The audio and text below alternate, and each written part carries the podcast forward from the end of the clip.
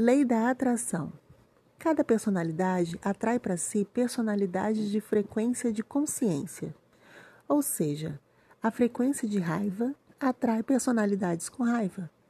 A frequência da ganância atrai a ganância, e assim por diante. A lei da atração foca na possibilidade de alcançar algo através de um desejo que dedica atenção, energia e concentração. Esse desejo tem que estar em sintonia com otimismo, confiança e esperança, porque caso contrário, não se dá forma à lei da atração.